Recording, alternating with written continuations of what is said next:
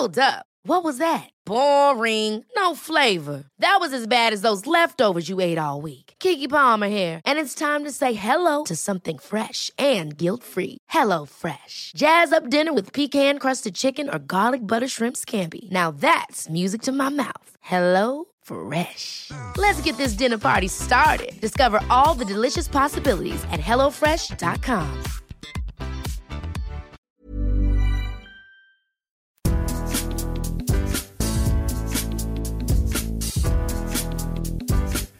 Salut, c'est Cyril Morin, journaliste à Eurosport.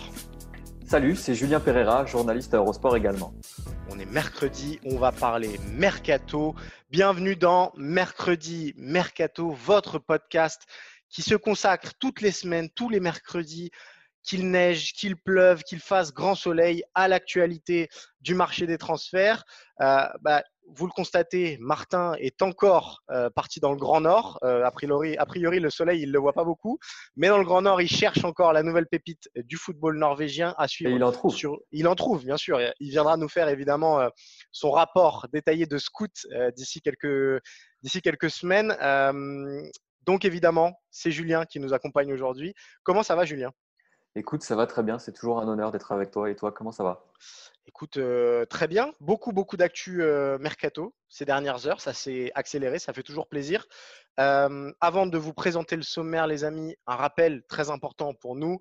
Mercredi Mercato est désormais un podcast à retrouver sur toutes les bonnes plateformes d'écoute. Spotify, Acast, Apple Podcast. Enfin voilà, vous les connaissez aussi bien que nous. Et surtout, si vous pouvez nous mettre des petites notes, nous mettre des commentaires, ça nous fait plaisir. Ça permet d'agrandir la communauté Mercato et ça permet surtout de partager notre passion des transferts. Julien, est-ce que tu peux nous dire à peu près de quoi, de quoi il va en retourner aujourd'hui dans ce mercredi ah, On a une émission chargée aujourd'hui, euh, Cyril, euh, parce que vous le savez, ces dernières semaines, on en a beaucoup parlé du Barça et de Lotaro Neymar. On en a beaucoup parlé ces dernières semaines, mais là, il y a d'autres plans euh, envisagés par le FC Barcelone en cas d'échec sur ces deux dossiers. On va parler de tout ça. Il y a Pierre-Emerick Aubameyang et il y a Edinson Cavani. On va se poser des questions autour de ces deux éventuelles euh, pistes pour combler des échecs.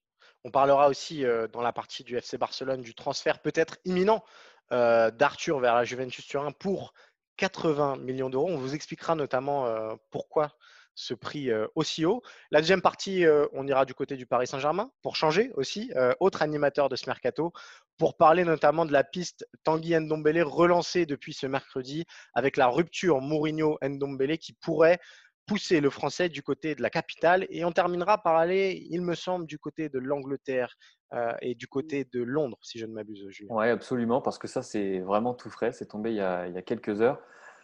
Arsenal a décidé de prolonger David Luiz notamment. Alors il y a eu plusieurs prolongations de contrat, mais il y a David Luiz évidemment. David Luiz qui a fait parler de lui euh, ces dernières semaines, pas forcément en bien, et du coup on va se poser des questions autour de ce projet, du projet d'Arsenal, de comment Arsenal fonctionne ces dernières années, ces derniers mois et ces dernières années effectivement.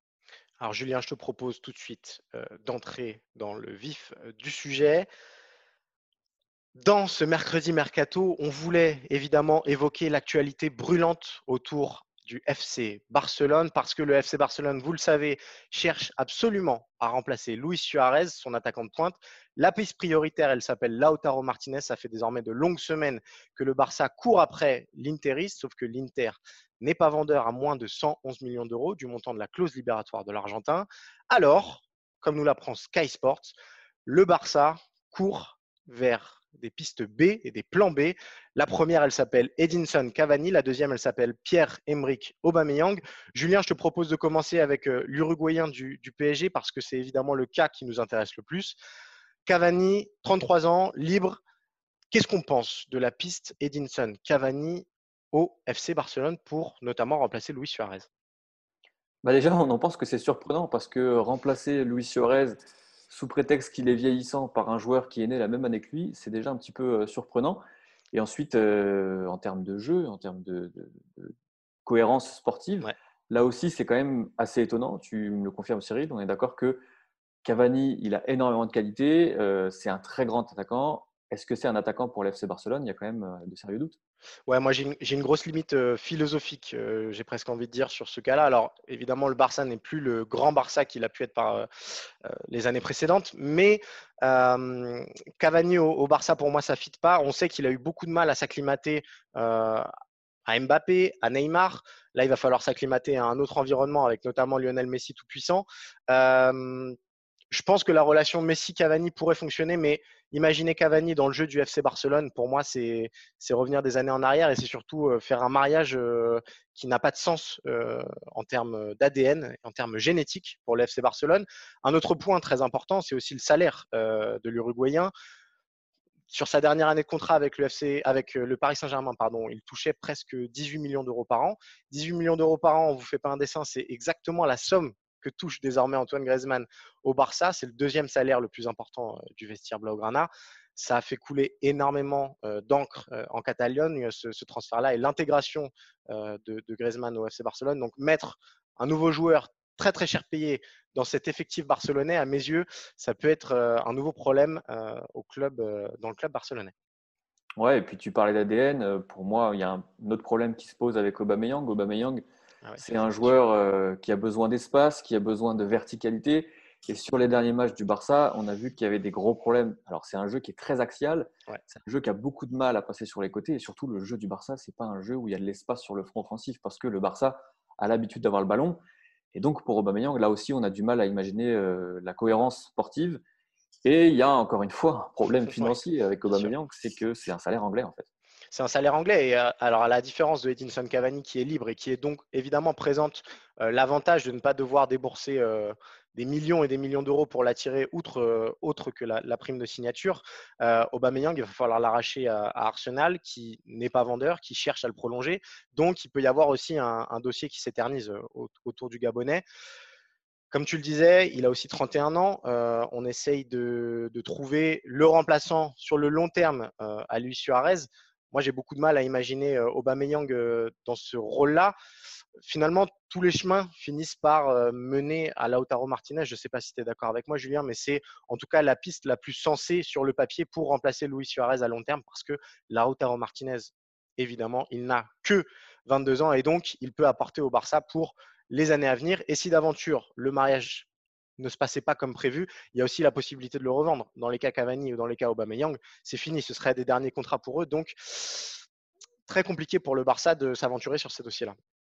Ouais, et puis en fait, je pense que finalement, tout ça résume assez bien la situation du Barça, qui montre quoi euh, Un, qu'il n'a plus la surface financière pour convaincre les joueurs dont le Barça a besoin, à savoir Lotaro Martinez. Je pense qu'aujourd'hui, tu l'as dit, euh, le Barça a beaucoup plus besoin d'un Lotaro que d'un Cavani ou d'un Aubameyang. Ça montre que deux, il n'a pas de stratégie non plus pour essayer de combler ce problème-là. Euh, il y a des dizaines de clubs qui n'ont pas les finances du, FC Barcelone, mais qui parviennent quand même à trouver, euh, à faire des choses cohérentes sportivement. Mm. Et que trois, bah, euh, finalement, le Barça est toujours dans cette espèce d'urgence où il a besoin d'attirer des noms, des grands noms, parce qu'il y a les socios derrière et parce que c'est le Barça et qu'il faut toujours qu'il soit sur le devant de la scène. Donc, encore une fois, on arrive au même point finalement, au point dont on parle depuis des semaines. Le Barça est dans une situation très très compliquée aussi bien sportive qu'économique. C'est très intéressant ce que tu dis sur le, plan des idées, je suis d'accord avec toi. Et, d'ailleurs, moi, euh, d'un point de vue personnel, peut-être que si je vais du côté d'Arsenal, je vais plutôt chercher un Alexandre Lacazette qui est moins prestigieux, mais qui correspondrait peut-être euh, plus à l'ADN du FC Barcelone qu'un Pierre-Emerick Aubameyang. Euh, alors, ça ne suffit pas pour rentrer dans les grands souliers du poste d'avant-centre au FC Barcelone, mais ça prouve que le Barça n'a pas énormément d'idées dans son recrutement et continue un petit peu de suivre la meute et de suivre les bons coups potentiels sans imaginer l'avenir sportif derrière tout ça. Et pour être totalement complet sur, sur ce sujet-là, il faut aussi rappeler, comme toujours avec ce type de rumeur, méfiance. On sait que Cavani et le PSG, c'est un petit peu tendu en ce moment. On sait qu'Aubameyang et Arsenal, c'est un petit peu tendu parce que euh, l'attaquant souhaiterait quitter le club alors qu'Arsenal souhaiterait le prolonger. Donc, quelque part, pour ces deux joueurs-là, bah, ça les arrange bien qu'ils soient annoncés du côté de FC Barcelone euh, en ce moment. Donc, à voir à plus long terme si tout ça se confirme évidemment dans les, dans les prochains jours. Alors, Julien, tu l'as dit, le Barça est dans une situation financière très compliquée, euh, mais il y a une petite bouffée d'oxygène qui est apparue ces dernières heures. Euh, c'est nos amis de Sky Sport, mais en Angleterre cette fois-ci, euh, qui ont affirmé ça.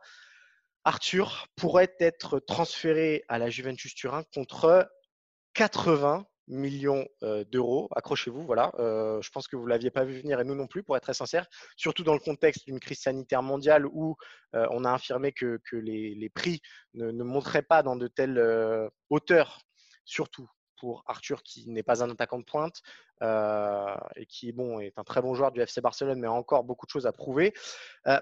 Julien, tu vas peut-être pouvoir nous expliquer comment le FC Barcelone est arrivé à cette somme-là pour vendre éventuellement, puisque évidemment euh, le transfert n'est pas officiel. Arthur est encore très hésitant euh, quant à son envie de rejoindre euh, la Juventus Turin. Est-ce que tu peux nous expliquer en gros cette petite bidouille comptable que compte réaliser le FC Barcelone avec Arthur?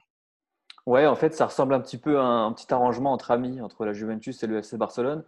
On sait que le transfert d'Arthur vers le Barça, vers la Juventus, pardon, permettra à Pjanic, lui, de se diriger euh, vers le Barça, c'est un petit peu un échange. Alors, c'est un échange masqué. Euh, masqué, parce qu'en fait, ce sont deux transferts secs, mais ce sont deux transferts qui permettent d'assainir un petit peu les bilans comptables des deux clubs. Je vous explique pourquoi. Euh, le transfert d'Arthur va coûter 80 millions d'euros, tu l'as dit, à la Juventus Turin. Celui de Pjanic devrait coûter 70 millions d'euros. C'est en tout cas la somme qui est avancée par la presse espagnole ces dernières semaines. Sauf qu'un transfert sortant n'apparaît pas comme un transfert entrant dans le bilan comptable d'une saison. Pourquoi? Parce que quand vous achetez un joueur, vous lissez la somme investie sur le nombre de contrats, le nombre d'années de contrat du joueur. Euh, c'est très simple. Pjanic, s'il est recruté pour 70 millions d'euros et un contrat de 5 ans, par exemple, en fait, il va coûter 14 millions d'euros pendant 5 saisons FC Barcelone. Donc, si ce transfert-là est bouclé avant euh, le 30 juin prochain, dans le bilan comptable du FC Barcelone 2019-2020 apparaîtra transfert sortant d'Arthur plus 80 millions d'euros et transfert euh, d'arrivée de, de Pjanic apparaîtra à moins 14 millions d'euros, tout comme il apparaîtra la saison prochaine et pour les euh, trois, saisons suivantes à 14 millions d'euros également.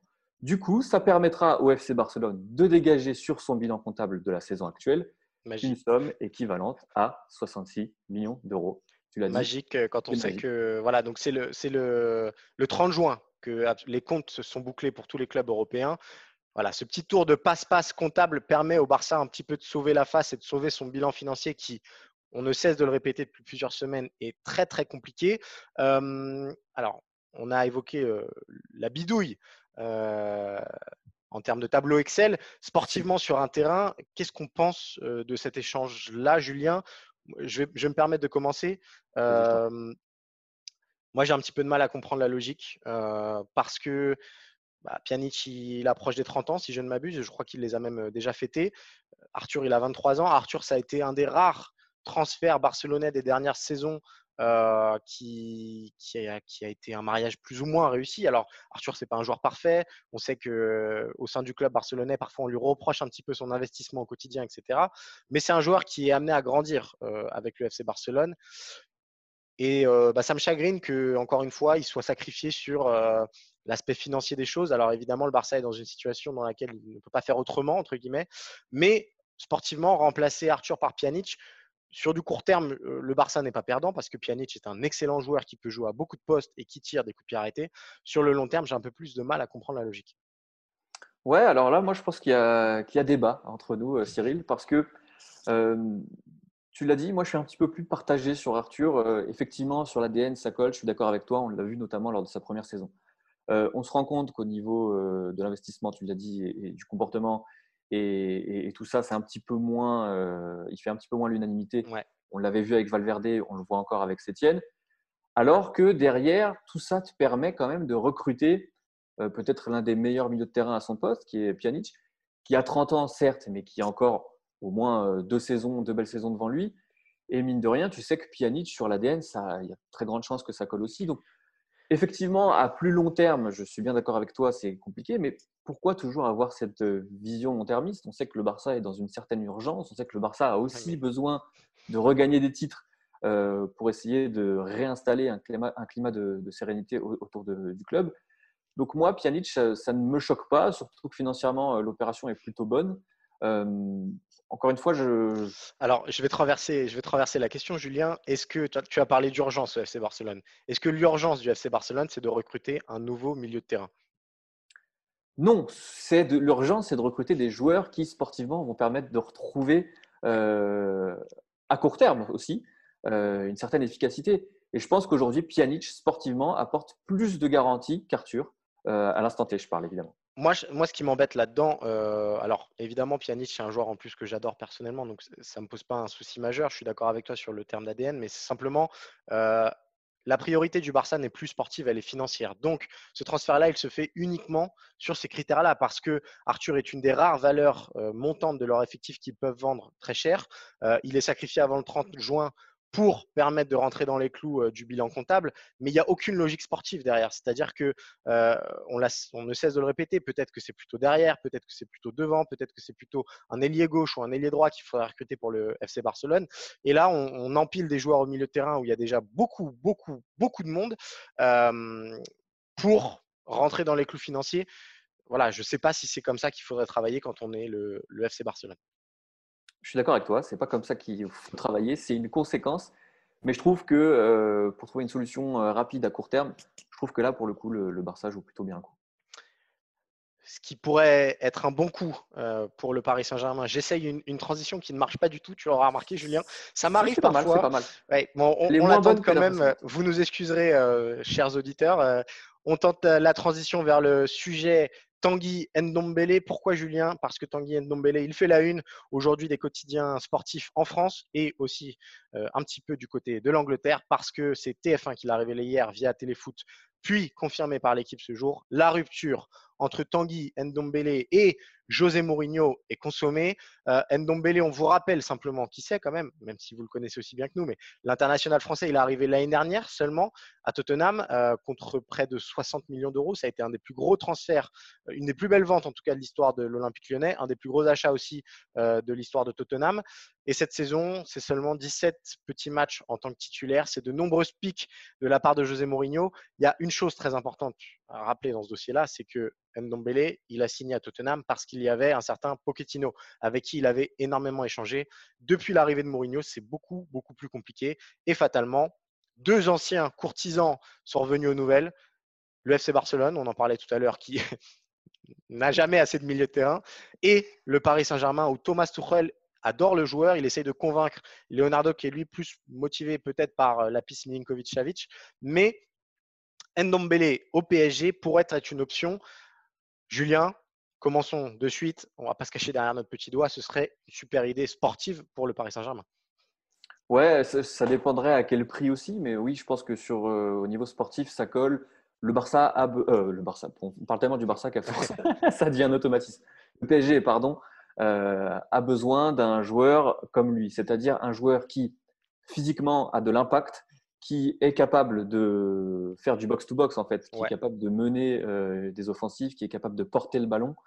Et effectivement, euh, on a beaucoup critiqué Gay pour ça parce qu'il jouait au poste de relayeur en début de saison.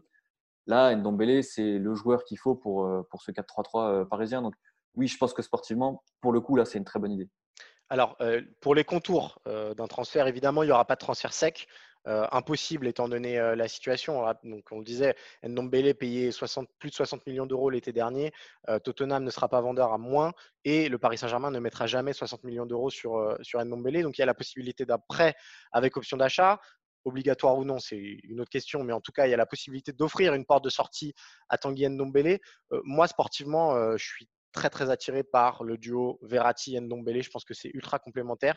Et avec euh, Gay en sentinelle éventuellement, je pense que c'est euh, peut-être un milieu de terrain euh, comme Paris ne pourrait pas en faire des meilleurs. Enfin, c'est peut-être le plus complet qu'il aurait eu ces dernières Exactement. C'est en tout cas ultra ultra complémentaire avec trois profils bien distincts et notamment deux relayeurs qui adorent jouer voilà, à la dernière passe, en tout cas dans l'animation du jeu, que ce soit Verratti ou Ndombele. Donc moi, ça me semble très intéressant. Il y a une petite limite peut-être qu'on peut, d'ores et déjà mettre, Julien, c'est le caractère de Tanguy Ndombele parce que José Mourinho a beau être un entraîneur compliqué, acter une rupture aussi rapidement après la prise de pouvoir de, José Mourinho.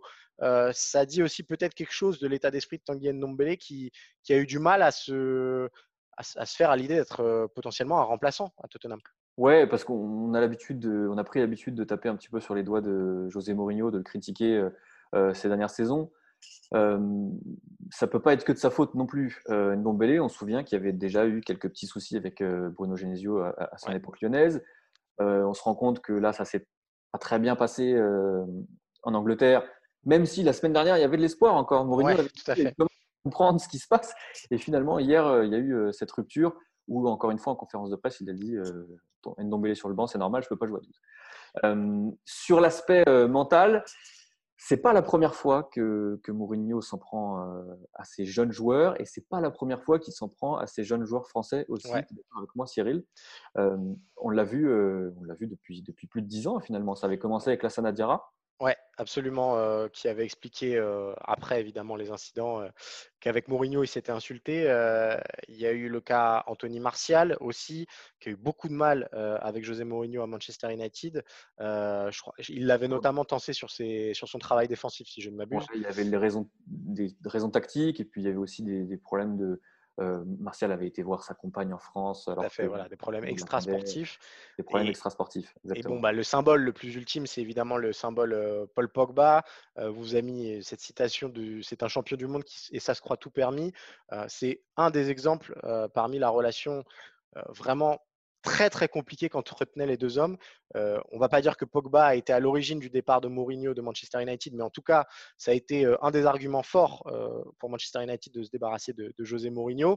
Sur Ndombele, bah voilà, on, le disait au début du sujet, il pas, il a jamais hésité à lui mettre des pics, et il a un vrai problème Mourinho sur la nouvelle génération de footballeurs et notamment la nouvelle génération de footballeurs français qui ont très rapidement eu beaucoup de garanties, que ce soit sportives et financières, et qui, du coup, à ses yeux, ont du mal à se remettre euh, en question. Et le cas Ndombele renforce un petit peu cette tendance-là. Ouais, mais ça c'est marrant aussi d'en parler parce que euh, on a beaucoup parlé du marché des jeunes joueurs euh, français ces dernières semaines. beaucoup d'agents, de, de, personnes qui sont impliquées dans ces transferts-là, des acteurs absolument, nous disent que effectivement, en France, les joueurs français sont un petit peu dans un cocon. Ils font, et je vais, je vais abuser volontairement, grossir volontairement le trait, mais ils font un petit peu ce qu'ils veulent. donc, effectivement, quand ils se retrouvent dans d'autres clubs, que ce soit en Angleterre ou, dans d'autres pays, eh ben, euh, c'est beaucoup plus dur de, se faire à cette mentalité-là. Mourinho, c'est pas le premier qui critique la mentalité française. On avait entendu Carlo Ancelotti en parler, on avait entendu Leonardo aussi très récemment en parler. Donc, quelque part, il y a peut-être euh, une part de vrai derrière tout ça. Et euh, on se souvient de, la, brouille euh, à l'entraînement entre Pogba et Mourinho. Mourinho lui avait dit euh, c'est champion du monde et ça se croit tout permis. là, Ndombe, il avait dit il faut qu'il se rende compte qu'il est en première ligue. Donc tout ça, ça traduit vraiment peut-être un problème, un problème français. On ne va pas parler de, français dans la suite de l'émission, mais on va rester en première ligue et on va rester du côté de Londres, puisque désormais, Julien, on va aborder le cas Arsenal. Je pense qu'on pourrait faire une émission entière sur euh, le cas Arsenal. Et on va parler évidemment de la prolongation qui a été officialisée ce mercredi matin de David Luiz euh, Arsenal pour un an. Oui, Cyril, tu l'as dit, euh, David Luiz qui a prolongé son contrat, c'est Arsenal qui l'a officialisé ce mercredi matin. Arsenal qui a également officialisé les prolongations de contrat de Pablo Mari, le défenseur espagnol, et de Cédric Soares, le latéral portugais. Euh, tout ça nous montre euh, une chose finalement, mon cher Cyril, c'est que euh, Arsenal navigue un petit peu à vue. Ouais, c'est terrible quand on sait à quel point ce club a été aimé en France et à quel point il y a beaucoup de souvenirs qui, reviennent quand on parle d'Arsenal, mais le présent est quand même assez piteux. Voilà, le, club est dans un piteux état. On a voulu d'abord vous, vous, faire un petit focus sur les visuels, sur les, pardon, les achats qui plombent Arsenal ces dernières années. Le premier, c'est le plus récent, mais c'est peut-être le plus symbolique, c'est le cas Nicolas Pepe, euh, payé 80 millions d'euros l'été dernier. Alors évidemment, on espère euh, pour l'Ivoirien qui, réussira à prendre euh, l'envergure réclamée par les Gunners, mais pour l'instant, c'est très compliqué pour lui.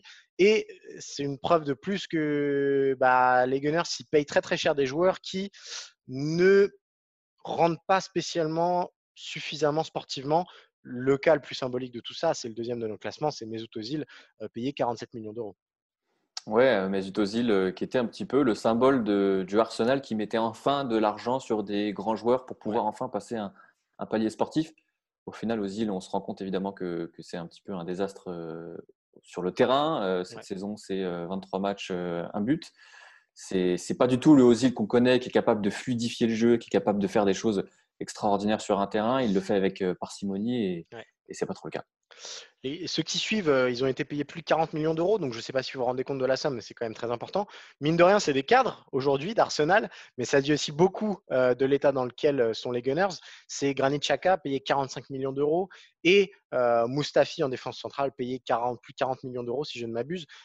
on, aurait pu mettre aussi Tierney, acheté l'été dernier à 27 millions d'euros, qui a beaucoup de mal à s'imposer. Lui aussi, il a encore le bénéfice du doute parce que c'est sa première saison. Euh, Mustafi et Chaka, euh, bah, maintenant on sait qu'ils n'ont pas apporté à la hauteur euh, de leur investissement. Ouais, Mustafi, c'est peut-être le défenseur de, de, Première Ligue le plus raillé sur les réseaux sociaux par ses bourdes, par ses approximations défensives. Et puis Chaka, on se souvient de, de la défiance qu'il y avait eu des supporters avec la polémique sur le brassard de capitaine, notamment. C'était l'époque Unai Emery encore. Donc, ouais, ça aussi, finalement, tous ces joueurs-là sont un petit peu des symboles de, de la faillite économico-sportive d'Arsenal ces dernières années. Et, on a peur finalement que David Louise en soit un autre, euh, Oui, parce que, alors, on va le dire d'entrée, David Louise, il a prolongé pour un an. Donc, ça ne va pas mettre euh, Arsenal dans une situation très, très compliquée sur le long terme. Il n'empêche, euh, David Louise, ça nous a fait penser au cas Ozil. et cette espèce de prolonger à tout prix un joueur qui sportivement ne rend pas l'attente nécessaire, enfin qui ne rend pas en tout cas les services nécessaires. Euh, et c'est le cas de Ozil euh, qui avait été prolongé à grands frais en janvier 2018 et qui depuis euh, a complètement disparu de la circulation. Ouais, souvenez-vous, c'était, ouais, tu l'as dit, janvier 2018, ça fait deux ans et demi. Ozil avait annoncé à Arsenal qu'il voulait quitter le club à l'issue de la saison 2017-2018. Du coup, Arsenal avait tout fait pour le garder. Ils avaient payé une somme considérable pour augmenter son salaire. Aujourd'hui, Ozil touche 400 000 euros par semaine. Vous avez bien entendu, je parle bien par semaine. C'est absolument ahurissant. Et encore une fois, on en revient au rapport euh, prix-rendement euh, sportif. On l'a dit, Ozil, c'est pas du tout un joueur euh, dont les performances sont à la hauteur de, son salaire finalement. Donc, ouais, on a un petit peu peur que David Luiz soit un petit peu cet exemple aussi, c'est-à-dire le joueur qu'Arsenal retient, mais qui va finir par donner des regrets finalement au club. Sur, sur le cas Ozil, quand même, euh, rendons-nous compte qu'il fait partie des joueurs les mieux payés de Première Ligue. Est-ce que cette saison, euh, du haut de sa vingtaine de matchs joués, Ozil fait partie du top 30 euh, des joueurs de Première Ligue? Il en est même très très loin, je pense. Donc, il y a un énorme décalage entre l'apport sportif et le boulet financier. Et c'est un petit peu la même, la même idée avec David Luiz qui, subit quand même une saison très compliquée. Sa reprise a été cataclysmique ça va pas aller en s'améliorant, a priori, euh, même s'il y a Saliba qui pourrait venir euh, lui donner un coup de main en défense centrale l'été prochain. Il n'empêche que c'est le nouveau symbole euh, de cet Arsenal sans queue ni tête, qui ne sait pas quoi faire, si ce n'est prolonger à grands frais des joueurs qui ne leur apportent pas suffisamment. Ouais, et Cyril, tu sais que j'aime bien élargir le point de vue, c'est mon, c'est mon, dada. là, si on élargit le point de vue sur Arsenal, on se rend compte finalement qu'en première ligue, il y a deux clubs qui sont très bien installés, dont les projets sont, sont bénéfiques finalement. Euh, c'est le cas de Manchester City, c'est le cas de Liverpool. On se rend compte que Chelsea commence à construire quelque chose qui est cohérent aussi. On en a parlé euh, la semaine dernière.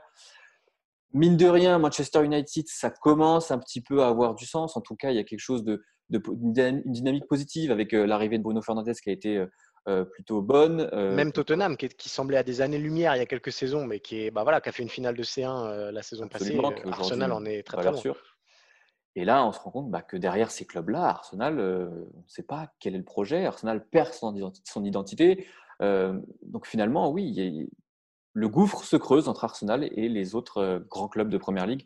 Et finalement, c'est peut-être ça le, plus inquiétant.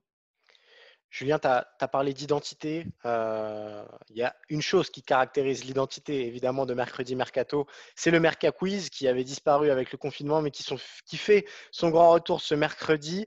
Euh, on va accueillir Quentin Guichard, notre graphiste de talent euh, qui fait tous les effets spéciaux autour de nous. salut Quentin, comment ça va? Salut Cyril, ça va très bien. Salut Julien, ravi de vous retrouver. Enfin, après des semaines d'absence, on a reçu des tonnes et des tonnes de courriers. c'est vrai, c'est vrai. Nous demandant où était passé le Mercat Quiz. Il est en fin de retour. Vous êtes prêts, messieurs? Ouais, je te sens très enthousiaste. Ça me fait très, ah, très peur parce que là, je sens qu'on va avoir un joueur de D2 russe passé brièvement par Lorient en 2013-2014. Là, ça va être très compliqué. Ah, pas loin, on n'en est pas loin. Non, non, je ne suis pas comme ça. Vous savez, bon, je sais que vous avez révisé de toute manière. Absolument. Absolument. Juste, on rappelle les règles. Ouais, tout à fait. Tu nous donne des indices. En fait, le but, c'est qu'on doit trouver un joueur euh, passé par un club, soit de Ligue 1, soit de l'étranger. Tu nous donnes des indices de plus en plus précis, finalement, précis. et nous, on, doit trouver ce joueur-là avant l'autre. Allez, je suis chaud. Sans ignorer que Eurosport diffuse depuis quelques semaines l'élite terrienne. Et je sais que vous êtes incollable sur ce championnat. Donc, John euh, Caro. Eh ben, Jérémy Berthaud. Non, pas du tout, pas du tout. C'est un joueur en activité, sachez-le. Ok, d'accord. Après, messieurs, on va commencer. Alors, Odegaard et, et Haaland déjà écartés?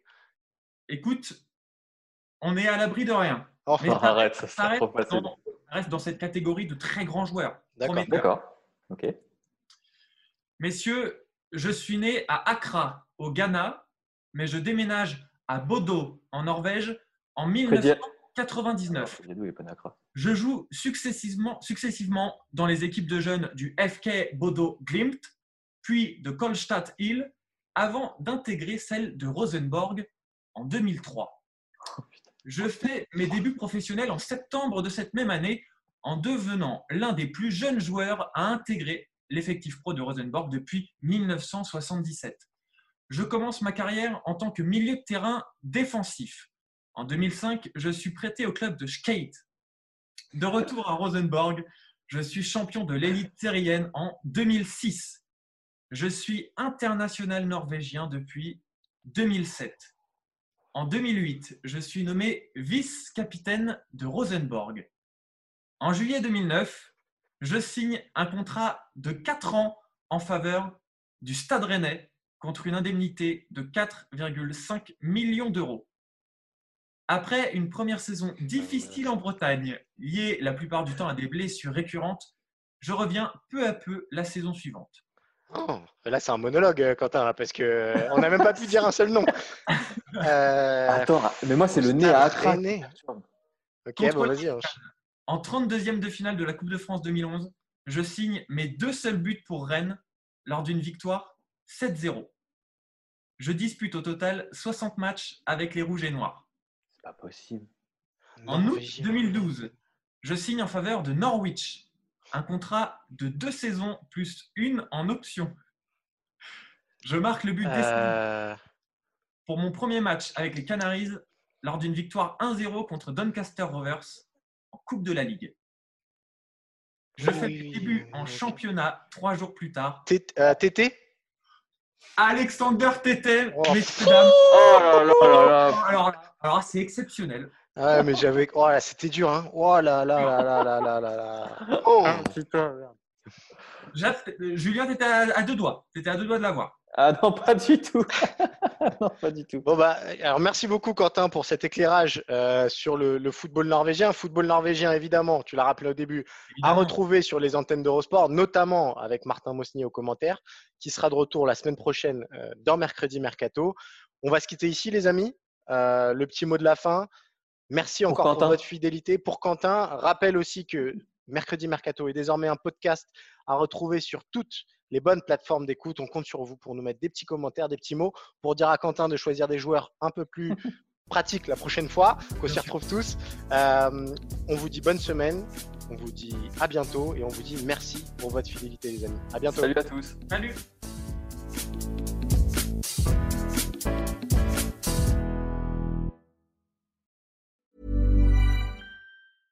Ever catch yourself eating the same flavorless dinner three days in a row?